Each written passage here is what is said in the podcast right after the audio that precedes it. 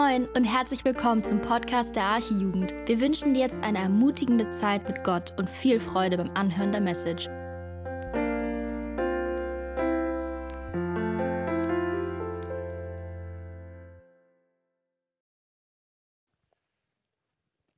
Also, hallo, ich bin Leni und ich lese jetzt den Predigtext vor. Und zwar, der steht im Johannes 8, die Verse 37 bis 59. Ich weiß, dass ihr Abrahams Same seid, aber ihr sucht mich zu töten, denn mein Wort findet keinen Raum in euch.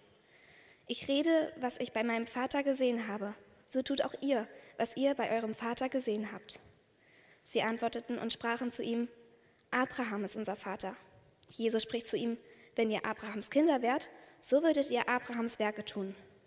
Nun aber sucht ihr mich zu töten, einen Menschen, der euch die Wahrheit gesagt hat, die ich von Gott gehört habe. Das hat Abraham nicht getan. Ihr tut die Werke eures Vaters. Da sprachen sie zu ihm, wir sind nicht, wir sind nicht unehelich geboren. Wir haben einen Vater, Gott. Da sprach Jesus zu ihm, wenn Gott euer Vater wäre, so würdet ihr mich lieben, denn ich bin von Gott ausgegangen und gekommen. Denn nicht von mir selbst bin ich gekommen, sondern er hat mich gesandt. Warum versteht ihr meine Rede nicht? Weil ihr mein Wort nicht hören könnt. Ich habe den Teufel zum Vater, und was euer Vater begehrt, wollt ihr tun. Der war ein Menschenmörder von Anfang an und steht nicht in der Wahrheit, denn Wahrheit ist nicht in ihm.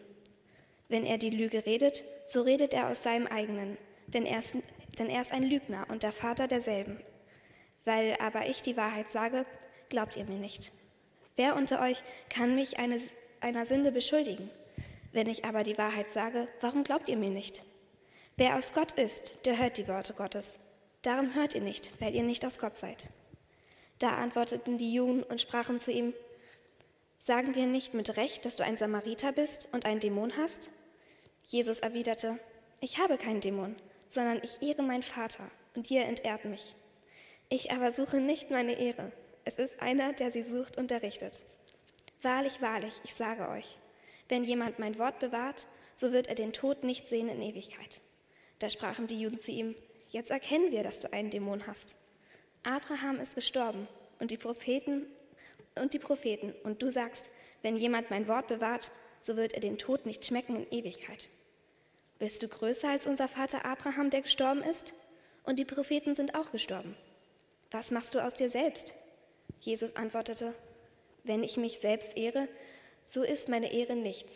Mein Vater ist es, der mich ehrt von dem ihr sagt, er, ist, er sei euer Gott. Und doch habt ihr ihn nicht erkannt, ich aber kenne ihn. Und wenn ich sagen würde, ich kenne ihn nicht, so wäre ich ein Lügner, gleich wie ihr. Aber ich kenne ihn und halte sein Wort. Abraham, euer Vater, frohlockte, dass er meinen Tag sehen sollte. Und er sah ihn und freute sich. Da sprachen die Juden zu ihm, Du bist noch nicht 50 Jahre alt und hast Abraham gesehen? Jesus sprach zu ihnen, Wahrlich, wahrlich, ich sage euch, Ehe Abraham war, bin ich. Da hoben sie Steine auf, um sie auf ihn zu werfen. Jesus aber verbarg sich und ging zum Tempel hinaus, mitten durch sie hindurch, und entkam so.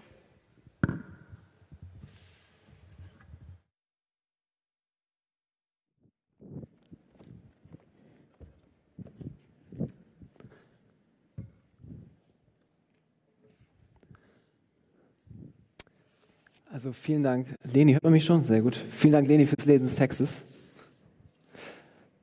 Hi, ich bin Julian, ich bin 19 und habe hier noch nicht so oft gepredigt. Ähm, deshalb würde ich voll gerne am Anfang nochmal beten, denn ich glaube, heute Abend kann nur was rauskommen, wenn Gott echt Gnade schenkt und da seinen Segen gibt. Also lass uns nochmal beten. Vater, danke, dass du ein Gott bist, der kommuniziert, der uns Menschen nicht in unserer Dunkelheit lässt, sondern uns etwas mitteilen möchte. Bitte gebrauchst du doch einfach die Worte, die ich von mir gebe, schenk mir Konzentration, Kraft und Freude, um etwas in unserem Herzen zu bewirken, was nur du bewirken kannst. Dass wir verändert werden dürfen, wo wir nicht so handeln, wie du willst, dass wir handeln. Dass wir vor allem sehen dürfen, was du für ein herrlicher, großartiger Gott bist. Vater, bitte wirk du einfach durch dein mächtiges Wort. Amen. Ihr habt schon gemerkt, der Predigtext ist ein bisschen länger heute. Und da ich keine Präsentation habe, wäre es sehr, sehr cool, wenn ihr vielleicht eure Bibel am Start habt, also sei es in Papierform oder auf dem Handy. Es ist auf jeden Fall von Vorteil, wenn ihr ab und zu reinseht. Wir werden so ein bisschen springen und ich glaube, dann könnt ihr mir viel besser folgen. Habt das schon mal im Kopf. Ich habe am Anfang eine kleine Geschichte mitgebracht. Sean, 25 Jahre alt, berichtet in einem Artikel darüber, wie er so in die Drogenszene reingerutscht ist, wie sein Leben mit den Drogen anfing. Er schreibt, ich komme aus einer Bilderbuchfamilie mit zwei liebevollen Eltern und einem eng verknüpften Kreis von Großeltern, Onkeln, Tanten, Cousinen und Cousins. In der Schule war ich sehr gut. Außerdem trieb ich Sport und hatte viele Freunde. Trotz all dem war ich unglücklich und hasste mich selbst schon in jungen Jahren. Ich fühlte mich immer minderwertig und dieses Gefühl wollte ich loswerden. Mein Drogenkonsum fing als Spaß an und sah aus wie der eines Durchschnittsjugendlichen. Gras rauchen und trinken an den Wochenenden, manchmal auch unter der Woche. Es wurde zum Problem, als ich beschloss, Drogen und Alkohol zu einem wichtigen Teil meiner Identität zu machen. Es gefiel mir, als Partylöwe zu gelten, weil ich endlich das Gefühl hatte, gut in etwas zu sein. Es gab immer wieder Augenblicke, in denen ich einen Schritt zurücktrat und dachte, was zur Hölle mache ich da? Als ich mir das erste Mal Heroin spritzte, sagte ich mir selbst, wenn ich das jetzt mache, wird mein Leben nie wieder so sein, wie es vorher war. Ich tat es und ich hatte recht. Sean rutschte in eine Sucht, die sein Leben veränderte. Er kam in etwas rein, was ihn versklavte und wo er von sich aus nicht wieder rauskam. Er hatte ein Problem, wovon er sich nicht erlösen konnte, was ihn zerstört. Und ich finde das Spannende ist, du und ich sind in manchen Punkten voll ähnlich wie Schauen. Wir haben auch ein Problem, eine Sucht, aus, die wir uns, aus der wir uns selbst nicht wirklich befreien können. Jesus diagnostiziert uns heute, was ist die Droge, von der du nicht loskommst.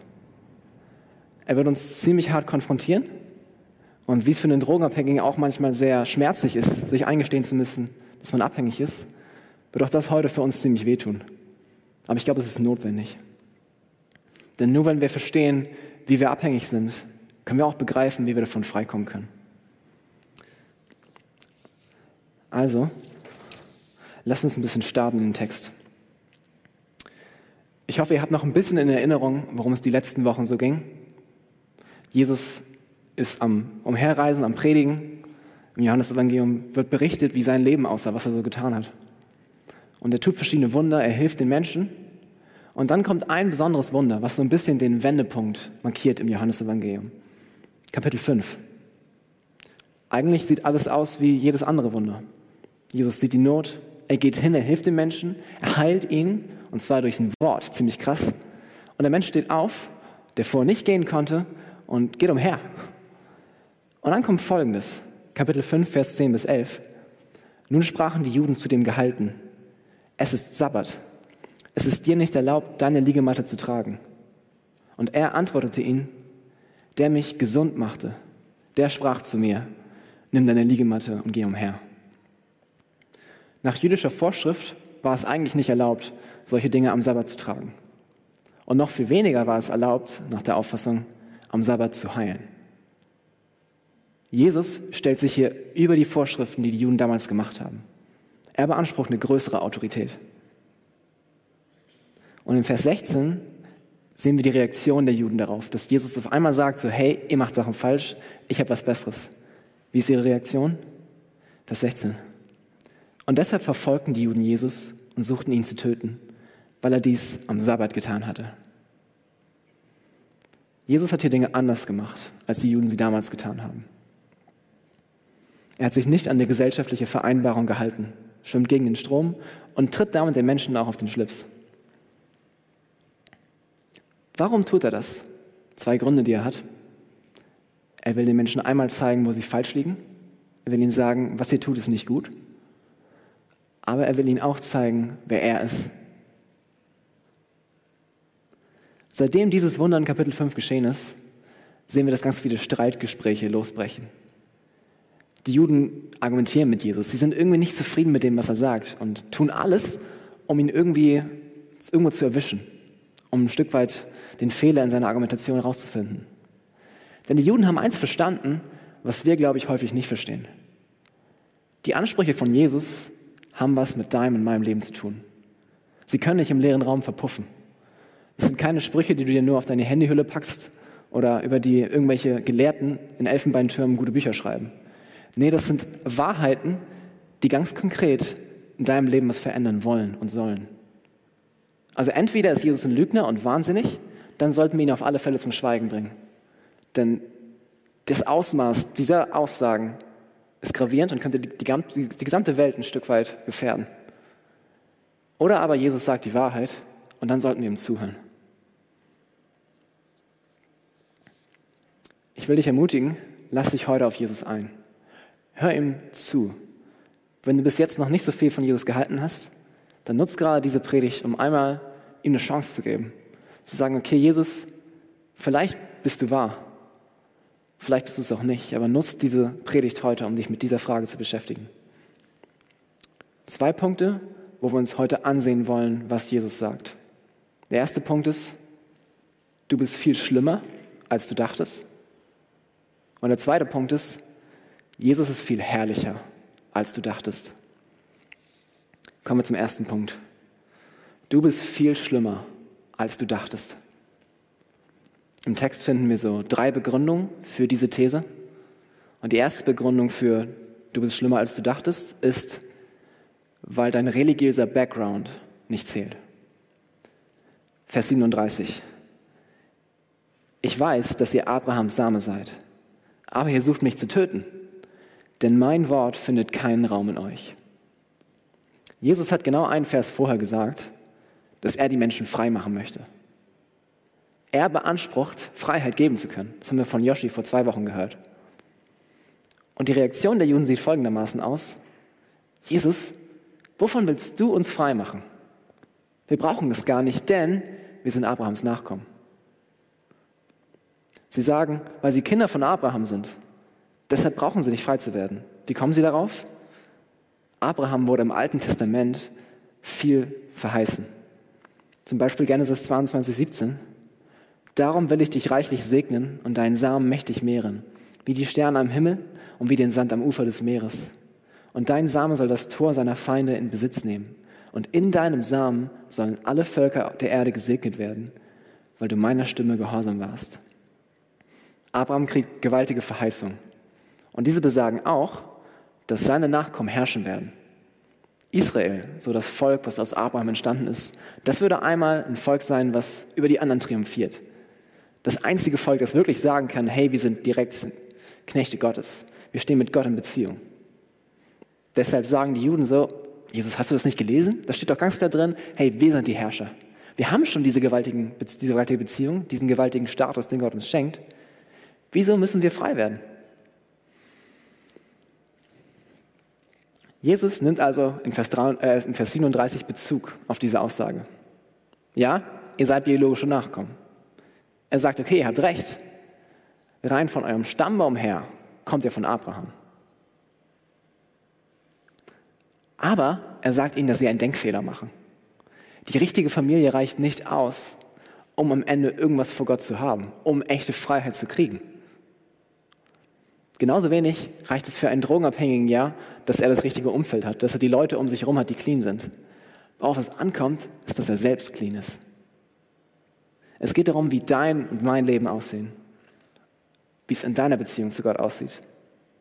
Obwohl die Juden also stolz auf ihre Herkunft sein könnten, Jesus sagt, hey, das reicht nicht, Leute.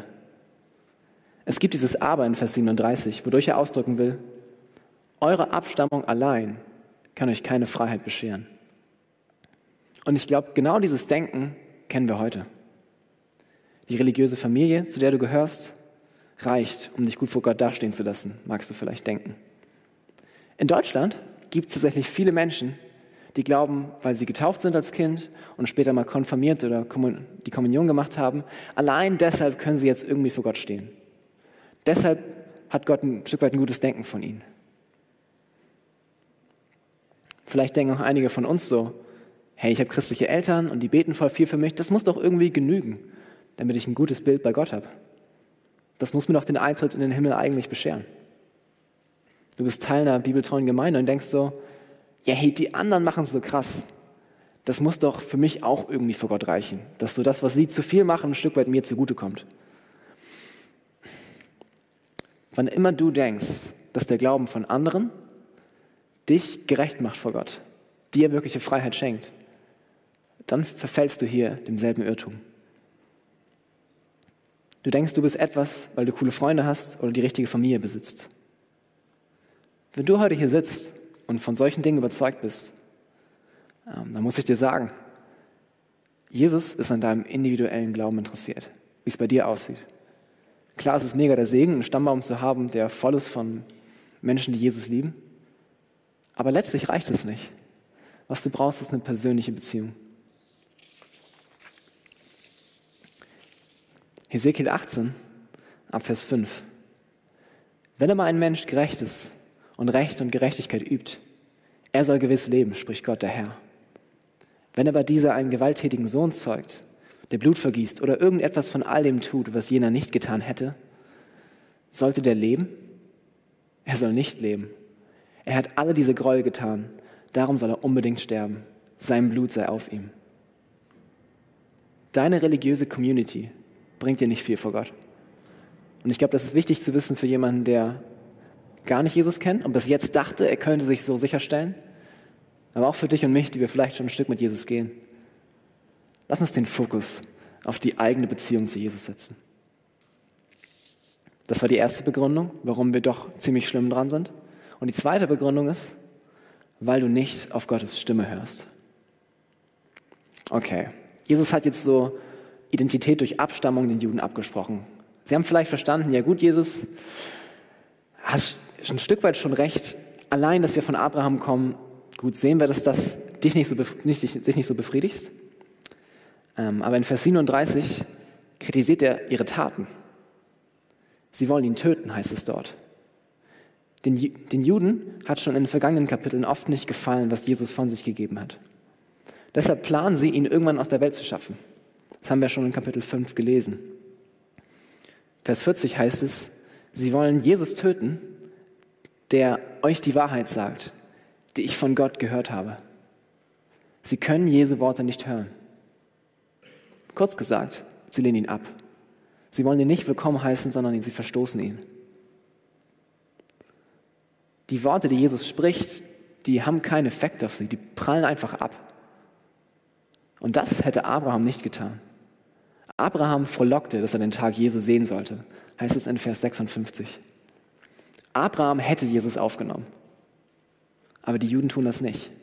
Und hier tut sich eine riesige Kluft auf zwischen dem, was die Juden zu Jesu Zeiten tun und dem, was Abraham getan hätte.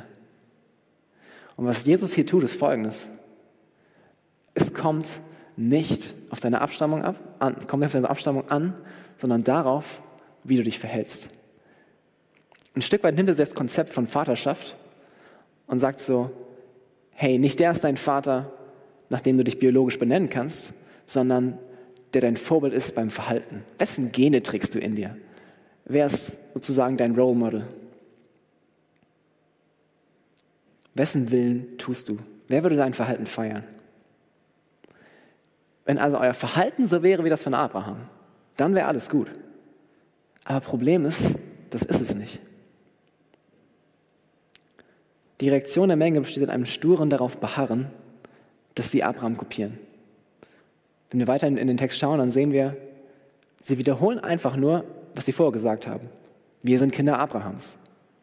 Sie sagen, Jesus, okay, du hast recht, unsere biologische Nachkommenschaft reicht nicht, aber unser Verhalten ist so wie das von Abraham. Und wie macht Jesus weiter? Verse 39 bis 41. Jesus spricht zu ihnen. Wenn ihr Abrahams Kinder wärt, so würdet ihr Abrahams Werke tun. Nun aber sucht ihr mich zu töten, einen Menschen, der euch die Wahrheit gesagt hat, die ich von Gott gehört habe. Das hat Abraham nicht getan. Ihr tut die Werke eures Vaters. Er sagt, ihr seid so, wie ihr nicht sein solltet.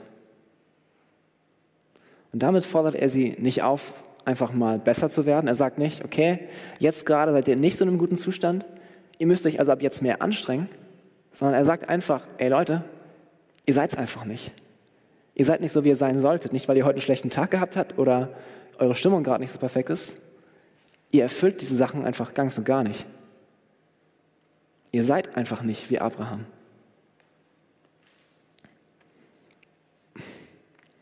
Mal Hand aufs Herz. Wie sieht es in deinem Leben aus? Was Abraham gekennzeichnet hat, war dieses, okay, er hört auf Gottes Stimme. Er nimmt den an, den Jesus annimmt. Er tut das, was Gott tut. Wie ist es bei dir? Willst du wissen, was Gott für dein Leben persönlich geplant hat? Wenn es darum geht, wichtige Entscheidung zu treffen? Wenn es darum geht, Dinge gut zu finden oder Dinge schlecht zu finden? Vielleicht sitzt du auch hier und denkst so, ja gut, ist ja prinzipiell nicht schlecht, mal so die besten Sachen von der Bibel mitzunehmen und immer wieder coole Impulse zu bekommen. Aber so bei allem wirklich mitgehen? So Sex vor der Ehe zum Beispiel. Ist das für dich ein Thema, wo du sagst, da gehe ich voll mit? Also würdest du sagen, kann man schon machen? Da kann Gott das nicht so wörtlich gemeint haben, die Zeit hat sich ein bisschen geändert. Oder Homosexualität und Abtreibung. Ziehen wir das durch, wenn Gott sagt, er findet es nicht gut? Oder werden wir ein bisschen schwammig? Oder bei der Frage nach dem Partner fürs Leben. Hörst du zu, was Gottes Kriterien sind für einen Partner? Oder wenn es in deinen Alltag geht, wie du deine Routine jeden Tag baust. Lässt du das, was du jeden Tag tust, immer wieder durchleuchten vom Licht von Gottes Wort? Prüfst du, ob diese Sache angemessen ist, wie du deine Freizeit verbringen sollst? Darf Gott in jedem Bereich deines Lebens hineinsprechen? Und am wichtigsten, glaubst du, dass Jesus dein Herr im Leben sein muss, um dich zurück in die Beziehung zu Gott zu führen? Dass ihm zu vertrauen das Beste ist, was du tun kannst? Gott will, dass wir alle diese Fragen mit einem inbrünstigen Ja beantworten. Dass wir von Herzen sagen können, okay, ich will, dass Gott in jedem einzelnen Bereich meines Lebens voll die Kontrolle hat. Ich weiß nicht, wie es jetzt dir gerade ging bei diesen Fragen, aber ich glaube, dass keiner von uns zu 100% Ja sagen kann.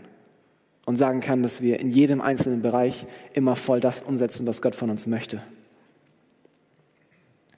Und damit haben wir ein ziemlich großes Problem. Wir sind nicht clean unterwegs. Wir kommen zur dritten Begründung dafür, dass bei uns vieles nicht so gut läuft. Die dritte Begründung ist, weil du im Götzendienst lebst. Die Juden sind völlig aufgebracht, als sie das hören. Jesus sagt, sie würden nicht so leben wie Abraham. Er beleidigt sie zutiefst. Und sie machen weiter. Schaut an den Text. Wir sind nicht unehelich geboren. Wir haben einen Vater, Gott. Jesus nimmt ihn Abraham, aber Gott kann er ihn doch nicht nehmen, oder? Gott hat in Exodus 4,22 schließlich gesagt: Israel ist mein erstgeborener Sohn. Wenn es also irgendein Volk gibt, das eine besondere Beziehung zu Gott haben kann, dann muss es doch Israel sein. Israel war das Volk, was von Gott aus Ägypten befreit wurde was in einen besonderen Bundesschluss mit ihnen gebracht wurde. Israel war das Volk, was sagen konnte, okay, wir sind schon wirklich die Knechte Gottes. Eine ganz besondere Beziehung. Im Alten Testament war Hurerei, Ehebruch häufig so ein Bild für Götzendienst. Also, wenn Israel andere Götter verehrt hat, neben Gott, dann hat Gott sich häufig als Ehemann beschrieben, der betrogen wurde. So zum Beispiel in Jeremia 3, Vers 1. Du aber hast mit vielen Liebhabern gehurt, doch kehre wieder zu mir zurück. Oder Hosea 1, Vers 2. Das Land ist dem Herrn untreu geworden und es hat sich der Hurerei hingegeben. In beiden Fällen kritisiert Gott hier den Götzendienst, wo einfach die Israeliten Götzen aus Holz und Stein verehrt haben, wo sie allein Gott verehren sollten. Er nennt dies Ehebruch. Wenn also die Juden jetzt hier sagen im Text, wir sind nicht aus Hurerei geboren oder wir sind nicht unehelich geboren, dann erinnern sie Jesus daran, dass sie das besondere Volk Gottes sind, was keine anderen Götzen nebenher hat, sondern von Herzen Gott nachfolgt. Ich meine, wie hat das Leben für sie jeden Tag ausgesehen? Sie haben richtig viel gebetet, sie haben den ganzen Tag das Alte Testament zitiert, sie haben Feste gefeiert, die Gott ihnen auferlegt hat, sie haben ihre Kinder im Glauben erzogen. Wenn eigentlich irgendjemand sagen kann, wir dienen Gott, dann doch wohl dieses Volk. Wenn irgendein Volk behaupten kann, wir sind offen für Gottes Reden, dann waren es die Juden. Wie sieht es bei dir heute aus? Bist du stolz auf deinen Dienst für Gott vielleicht? Auf dein Bibellesen? Auf dein Bibelverslastiges Insta-Profil oder deine geistliche Freundesgruppe? Dann hör mal zu, wie Jesus jetzt fortsetzt. Wie reagiert er? Er bringt dieselbe Aussage wie ein paar Verse zuvor. Er sagt, ihr verhaltet euch nicht wie Gottes Kinder. Es gibt was, was bei euch nicht stimmt, denn ihr lehnt mich völlig ab, obwohl ich von Gott komme. Er tut hier was mega Spannendes. Er verweist auf seine enge Beziehung zu Gott. Er kommt von Gott und er ist nicht im eigenen Interesse unterwegs, sondern er will Gottes Willen tun. Wie würde also das richtige Verhalten gegenüber jemandem aussehen, der von Gott gekommen ist? Jemand, der ein Bote Gottes ist. Ganz angenommen, hey, wir sind hier unterwegs und sagen, wir lieben Gott voll und jetzt kommt jemand, der sagt, ich bin von Gott ausgegangen. Und er ist es auch wirklich. Wir müssten uns gegen ihm gegenüber verhalten. Wir müssen ihn freudig aufnehmen, ihn, ihn bekochen, ihn jeden Abend zu uns nach Hause einladen, möglichst viel Zeit mit ihm verbringen und voll auf das hören, was er uns mitgeben möchte. Wir müssten wirklich alles darum geben, diese Menschen gut zu behandeln. Aber genau das tun die Juden eben nicht. Jesus sagt, wenn ihr Gott liebt, dann müsst ihr auch mich lieben. Aber weil ihr mich nicht liebt, zeigt es einfach nur, dass ihr Gott auch nicht liebt. In eurem Herzen seid ihr eigentlich Götzendiener. Martin Luther, der Reformator, der hat einmal überlegt, was ist wohl die schlimmstmögliche Sünde? Und seine Gedanken waren folgendermaßen, naja, Gott hat uns Gebote gegeben. Und das Gebot, das für ihn am wichtigsten ist, dann muss es ja auch das am, am schlimmsten sein, wenn man das wichtigste Gebot nicht einhält. Und das wichtigste Gebot ist, Markus 12, 33, wir sollen Gott von ganzem Herzen lieben, mit unserer ganzen Seele, mit unserer ganzen Kraft, mit unserem ganzen Verstand. Also Gott maximal lieben. Und jetzt kommt hier der Clou. Er sagt, wenn wir also zu einer Sekunde in unserem Leben Gott nicht maximal lieben, dann begehen wir die schlimmste Sünde. Ich weiß nicht, wie es dir geht, aber ich glaube, ich sündige nach dieser Logik zu jeder Sekunde meines Lebens maximal. Es gibt keine Sekunde in meinem Leben, wo ich Gott so liebe, wie ich ihn lieben sollte, wo ich wirklich alle Potenziale in mir ausnutze, um diesen Gott voll zu lieben. Dementsprechend sind wir ziemliche Götzenanbeter. Wir lieben Gott nicht so, wie wir sollten. Wir lieben oft andere Dinge mehr in unserem Leben. Sei es Erfolg der, bei der Arbeit oder in der Schule, im Studium, Sicherheit, manchmal Beliebtheit von Freunden. Es gibt Dinge, die uns davon abhalten, Gott völlig zu lieben. Und so war es auch bei den Juden damals. Sie liebten was anderes. Vers 44 gibt Jesus die Antwort, was sie viel lieber tun wollten, als Gott zu lieben. Er sagt, Ihr habt den Teufel zum Vater. Und was euer Vater begehrt, wollt ihr tun. An dieser Stelle fällt die Bombe, die Jesus die ganze Zeit hinter der Tür hatte. Das, was Gott am meisten entgegensteht, das Antigöttliche schlechthin, was man sich vorstellen kann. Der Teufel, das ist tatsächlich das, was die Juden machen wollen.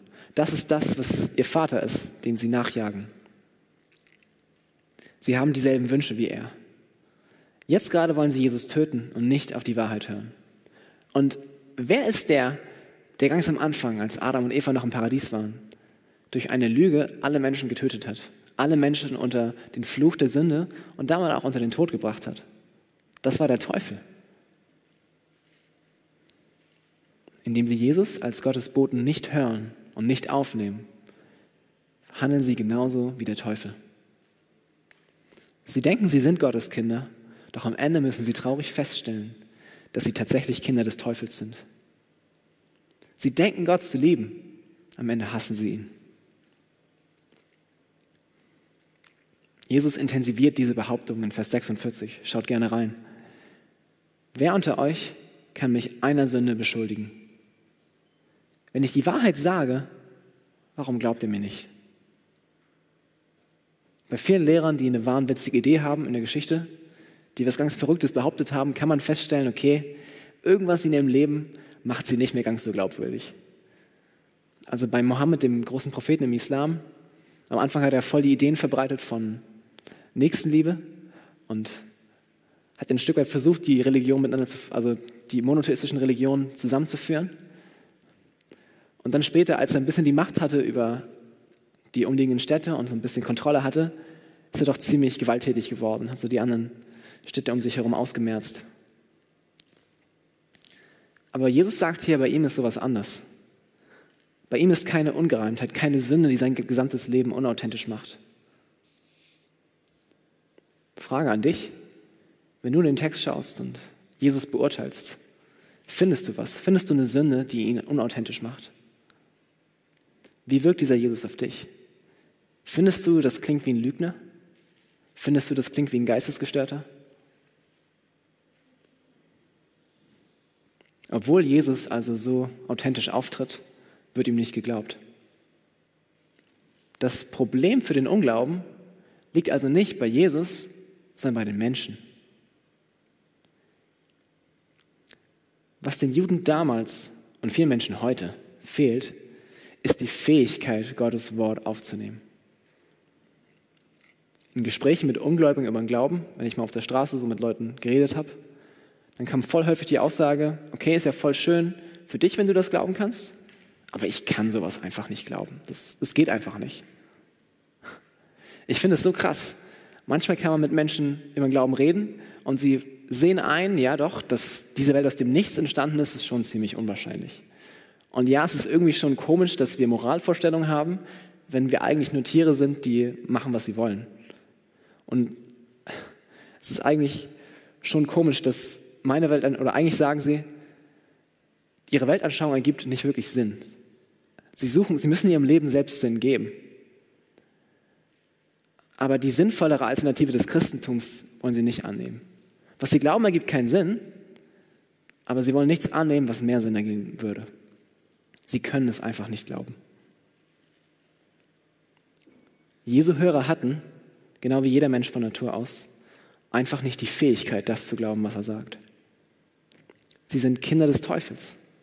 Sie haben nicht die Gene, ihm zu glauben. Dafür müssten sie Gottes Kinder sein. Jesus sagt, Vers 47, wer aus Gott ist, hört die Worte Gottes. Und darum hört ihr nicht, weil ihr nicht aus Gott seid. Dein und mein natürlicher Zustand ist, dass wir Kinder des Teufels sind. Wir setzen Gottes Wort nicht in unserem Leben um, sondern wir können es gar nicht tun. Wir haben gar nicht die Kapazität, Gott zu hören. Wir haben diesen Drang, Dinge zu tun, die Gott hasst. So wie ein Junkie immer wieder zu seinen Drogen zurückkehren muss. Genauso wenig kannst du von Natur aus an Jesus glauben. Du kannst es einfach nicht. Unsere Liebe zu Gott ist dermaßen ungenügend. Wir lieben von Natur aus andere Dinge, die der Teufel liebt. Lüge, Mord, Hass. All das, was uns in unserem Leben Vorteile verschafft. Im Kern sind wir so wie er. Ich glaube, das darf uns zutiefst demütigen. Wir sind wirklich nichts und unfähig, irgendetwas diesem Gott zu geben. Es darf uns in eine tiefe Aufgewühltheit bewegen, uns nervös machen über diesen Zustand, weil wir, glaube ich, echt ein Riesenproblem haben, sobald wir anfangen zu verstehen, dass wir wirklich Kinder des Teufels sind. Also, wenn du hier bist und zum ersten Mal hörst, wie verloren du eigentlich bist, dann schieb diese Gedanken nicht beiseite, sondern hör zu und sei ruhig nervös darüber. Es darf uns vielleicht auch helfen zu verstehen, warum wir manchmal nicht durchdringen zu unseren ungläubigen Freunden und Kollegen. Denn es ist irgendwie Gott, der was tun muss. Von Natur aus können sie nicht glauben. Und es darf uns jede Art von Stolz nehmen. Du hast deinen Bibelleseplan geschafft. Voll schön. Du hast seit Jahren deinen Dienst in der Gemeinde treu ausgeführt. Mega cool. Doch weißt du, was du vor Gott bist? Jemand, der aus seiner eigenen Natur heraus ihn hasst. Du kannst nichts tun, um irgendwie ihm zu gefallen. Das war jetzt der erste Punkt. Wir sind viel schlimmer, als wir dachten.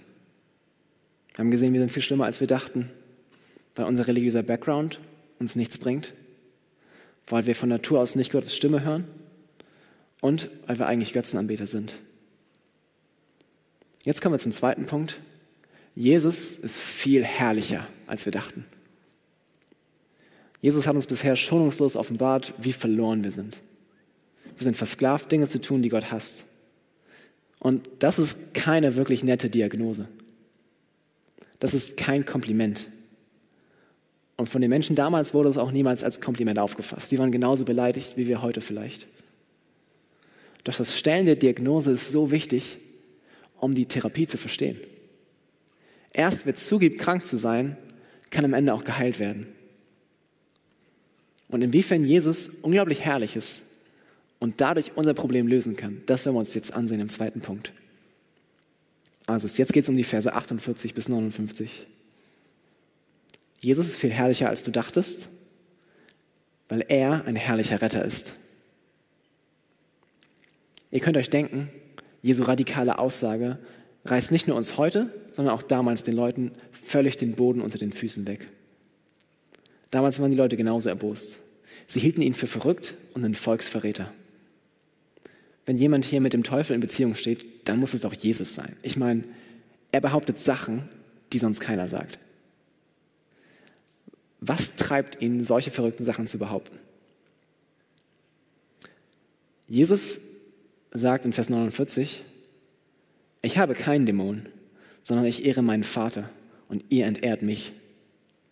Ich aber suche nicht meine Ehre, es ist einer, der sie sucht und der richtet. Ihm geht es nicht darum, selbst groß rauszukommen. Ihm geht es darum, Gott groß zu machen. Wenn er also den Juden ins Gesicht sagt, dass sie Teufelskinder sind, dann tut er es zur Ehre Gottes. Vers 55 sagt er folgendes. Wenn ich sagen würde, ich kenne Gott nicht, so wäre ich ein Lügner, gleich wie ihr. Aber ich kenne ihn und halte sein Wort. Jesus will die Wahrheit sagen und nicht lügen. Und dazu gehört es, dass er Dinge sagt, die seinen Hörern heute wie damals nicht besonders angenehm sind. Er will eben nicht den Menschen gefallen, sondern ihm geht es darum, Gott zu gefallen.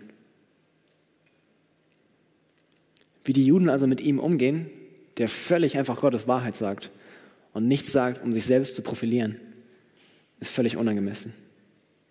Aber Jesus sagt, Gott selbst wird dafür sorgen, dass dieser ungerechte Umgang mit ihm mal bestraft werden wird. Er wird die Ehre bekommen, die ihm zusteht. Er wird bestrafen, wie sein Bote abgelehnt wird. Vers 50 heißt es, dass Gott richtet. Also Warnung an dich und mich. Wer sich gegen Jesus stellt, kriegt ein Problem mit Gott.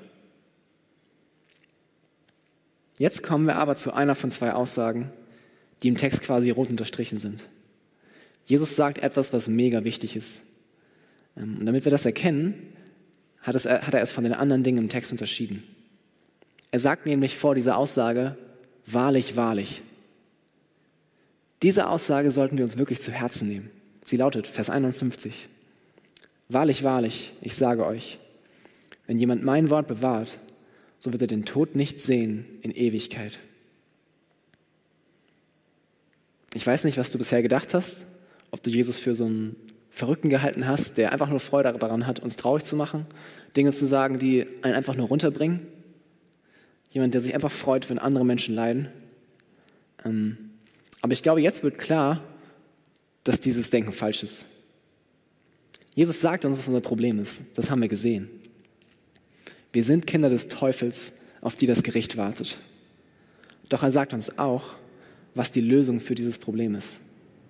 Er kann uns aus diesem Status rausholen. Er kann uns Leben geben und uns vor diesem Gericht beschützen.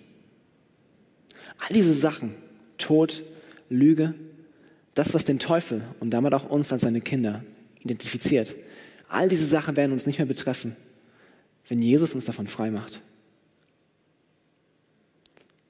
Dafür müssen wir einfach nur, Jesus sagt hier, auf ihn hören und an ihn glauben.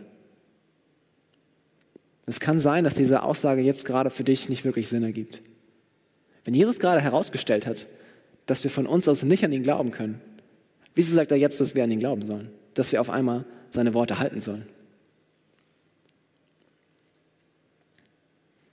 Und ich glaube, du hast was mega Wichtiges verstanden. Ja, von Natur aus können wir das nicht.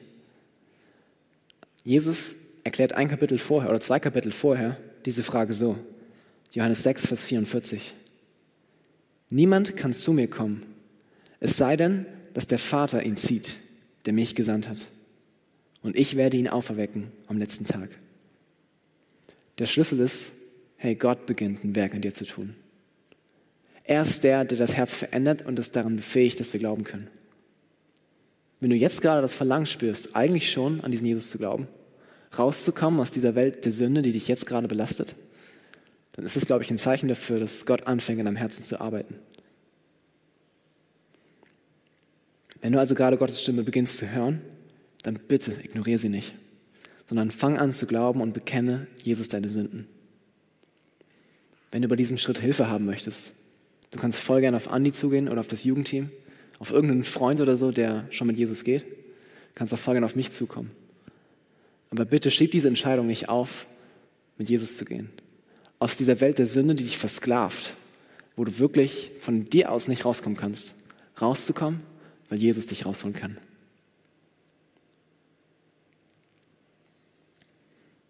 Sei ermutigt durch Johannes 1, 11 bis 13. Jesus kam in sein Eigentum und die Seinen nahmen ihn nicht auf.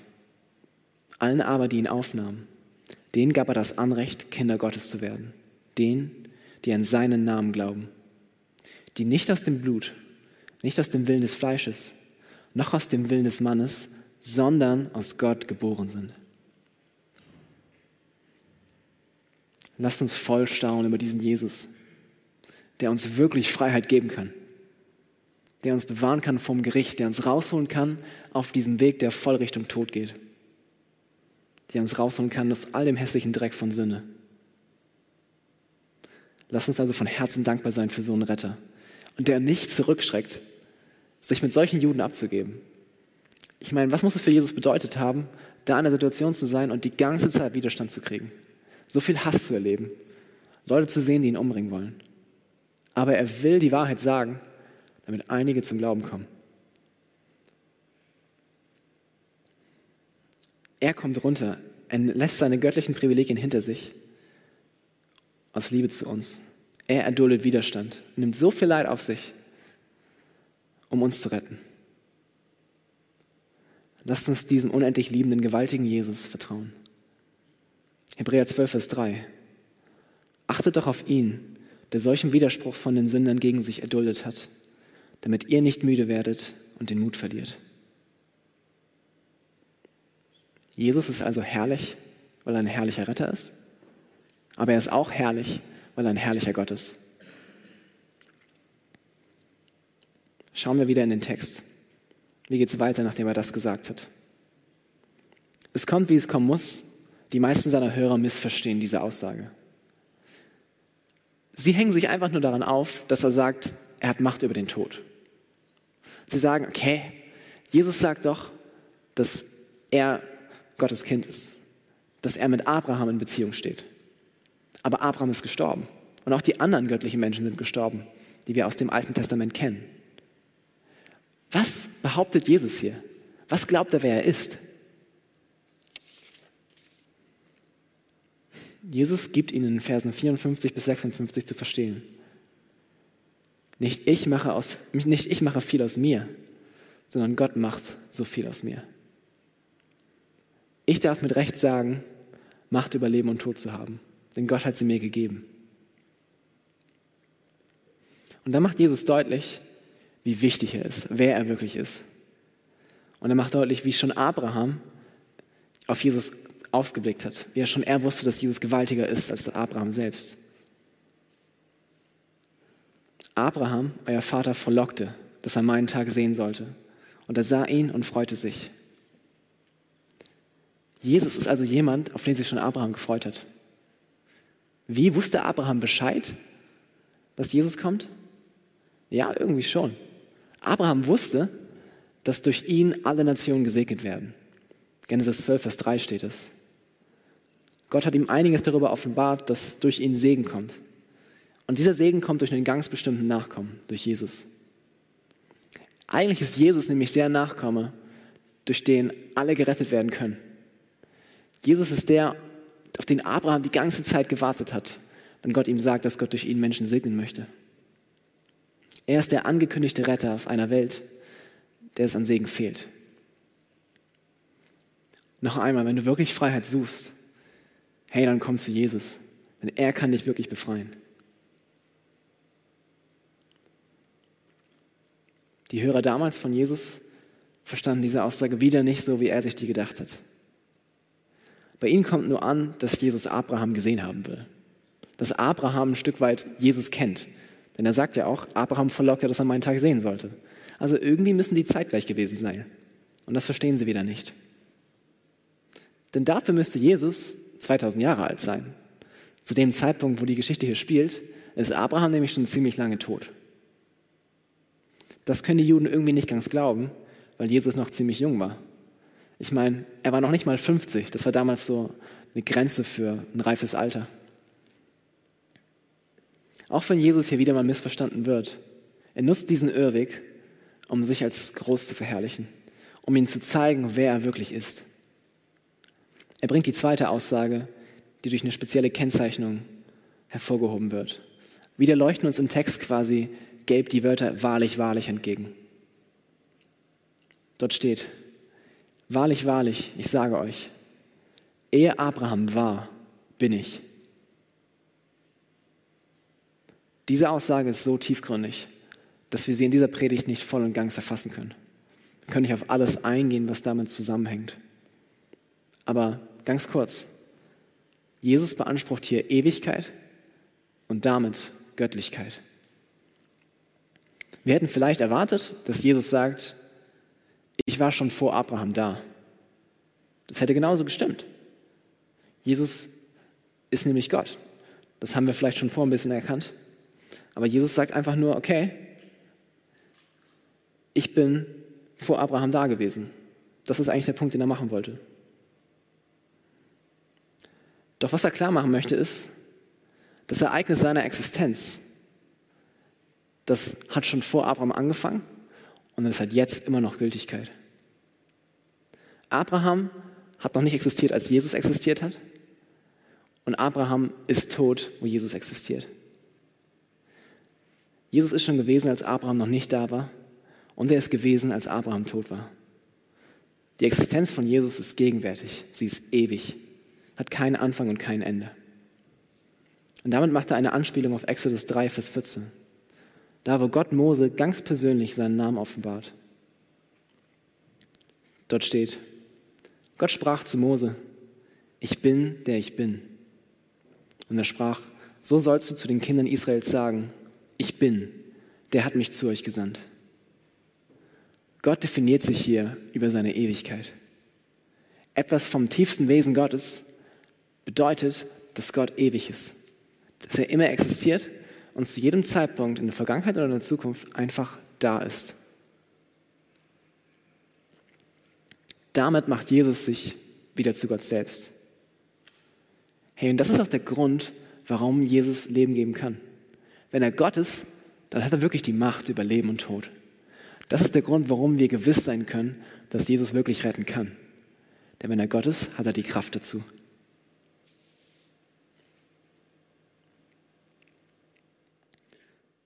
Dass Jesus Gott ist, weist ihn also als kompetent aus, uns zu befreien.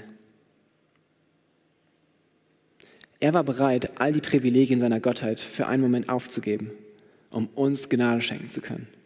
Ich glaube, das ist ziemlich gewaltig. Die Frage an dich heute ist, wie willst du auf diesen Jesus reagieren? Vers 59 zeigt uns die Reaktion der breiten Masse. Da hoben sie Steine auf, um sie auf ihn zu werfen. Jesus aber verbarg sich und ging zum Tempel hinaus, mitten durch sie hindurch und entkam so. Jetzt versuchen sie wirklich, Jesus zu töten. Was er die ganze Zeit schon angekündigt hat, dass sie ihn ja töten wollen, tun sie jetzt tatsächlich auch. Die Vorhersage von Jesus erfüllt sich. Er hatte recht mit dem, was er über seine Hörer gesagt hat. Sie können ihn nicht hören, sie wollen ihn nicht hören. Und deshalb verlässt er sie. Er geht einfach. Das ist die Tragödie dieser Geschichte. Jesus erzählt in aller Aufrichtigkeit und mit vollem Ernst die Wahrheit, aber er wird dennoch abgelehnt. Deshalb geht er und redet dann nicht mehr mit ihnen. Meine Bitte an dich heute ist, lass das nicht deine Geschichte sein. Sag nicht, also du sollst irgendwann nicht mehr sagen müssen, ich habe Jesus gehört, aber ihn dann abgelehnt. Sondern sei der, der Jesus heute begegnet, ihn annimmt zum ersten Mal oder immer wieder neu. Jesus verlässt den Tempel voll mit Menschen. Er verlässt dich und dein teuflisches Herz. Augustinus hat gesagt, Jesus verlässt hier die Steine des Tempels, doch wehe den, deren Steine das Herz Jesus verlässt. Lass mich noch zum Abschied beten.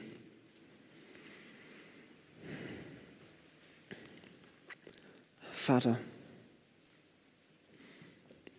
du hast ziemlich klar in deinem Wort gesagt, dass wir von unserer Natur aus Kinder des Teufels sind. Dinge lieben, die du hast, uns mit unserem Wesen gegen dich stellen.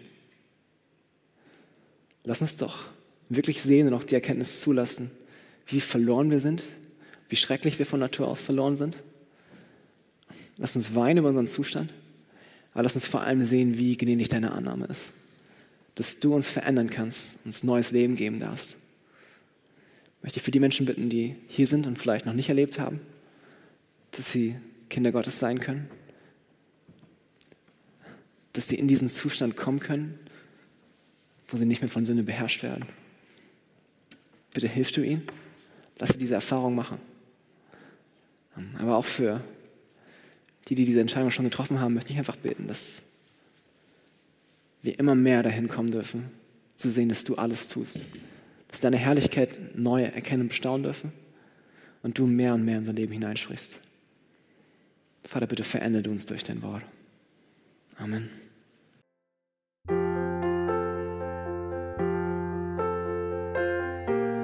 Wir freuen uns, dass du heute mit dabei warst. Wir als Archijugend sind fest davon überzeugt, dass Gott auch heute durch sein Wort spricht und hoffen, dass du ihn durch diese Predigt besser kennenlernen konntest. Weitere Beiträge von uns findest du auch auf unseren Social-Media-Kanälen oder unter archijugend.de. Bis dann, tschüss!